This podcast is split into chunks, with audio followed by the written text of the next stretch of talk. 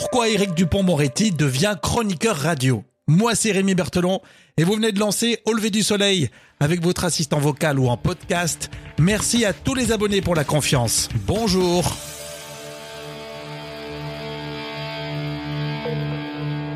Au lever du soleil? Avec Rémi. Ouais, j'aurais pu être avocat, je crois. Ouais. À la une de ce podcast, mais pourquoi finalement Éric Dupont-Moretti va devenir chroniqueur radio? Ça sera sur Europe 1 à la rentrée prochaine.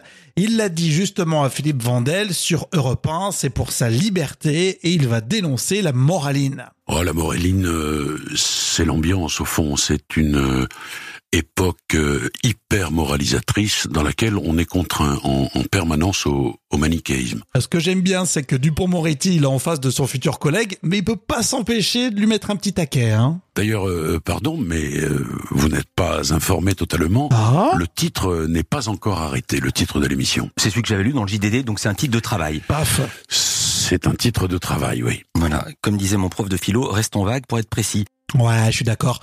Euh, Dupont-Moretti, il est aussi chasseur et il a pas sa langue dans sa poche, il règle ses comptes. Et je viens d'entendre récemment euh, Madame Bardot dire que tous les chasseurs étaient des salopards. Et Monsieur Nagui dire que c'était des alcooliques. Alors alcoolique, moi, j'accepte volontiers. Salopard, je sais pas, ça se discute. Voilà l'exemple euh, de, de, de, de, manichéisme de, dont je parlais. Le, le, le, le, blanc ou le mal. Et ça marche aussi avec ce qu'on mange? Il y a les mangeurs de quinoa, ouais. les mangeurs de viande. Vous prenez l'avion, on vous emmerde parce que ça fait tant de grammes de carbone. Enfin, on peut plus rien faire. Et tout est polémique. Et quand je disais tout à l'heure que les uns deviennent les censeurs des autres, c'est pas comme ça qu'on mmh. qu'on fabrique une société. Une société, c'est ce qui nous unit et pas ce qui nous distingue.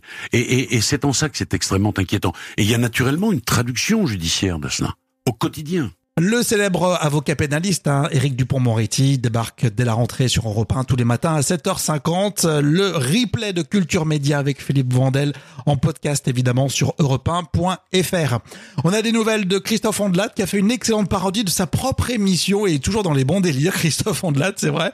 Là, c'est une parodie pour Virgin Radio. Il a mis Camille Combal. Bon, c'est une radio amie du même groupe. C'est très très drôle et on vous l'a mis sur le compte Twitter Au lever du soleil. Et puis, euh, on a des nouvelles de Bernard Poirette, la grande voix de radio, longtemps aux commandes des matinales week-end sur RTL. Il était euh, sur Europe 1 et dans le mercato des animateurs journalistes radio, on l'a appris. Il rebondit sur Radio Classique. Ça sera le joker de Guillaume Durand et il sera remplaçant d'ailleurs tout au long de cet été. Dans l'actualité musicale, BTS dévoile un nouveau single en attendant l'album japonais qui sortira le 15 juillet. Et si vous aimez le groupe coréen spécialisé en K-pop, lancez tout de suite Au lever du soleil la playlist sur Deezer et vous allez écouter leur nouveau titre Stay Gold. Et dites-nous d'ailleurs ce que vous en pensez dans les commentaires de cet épisode. On est sur toutes les enceintes connectées. OK Google, quelles sont les dernières infos au lever du soleil? Et Alexa active au lever du soleil podcast. Et puis dans l'épisode précédent, en pleine crise économique, Venise prend l'eau. C'est un épisode à écouter vraiment.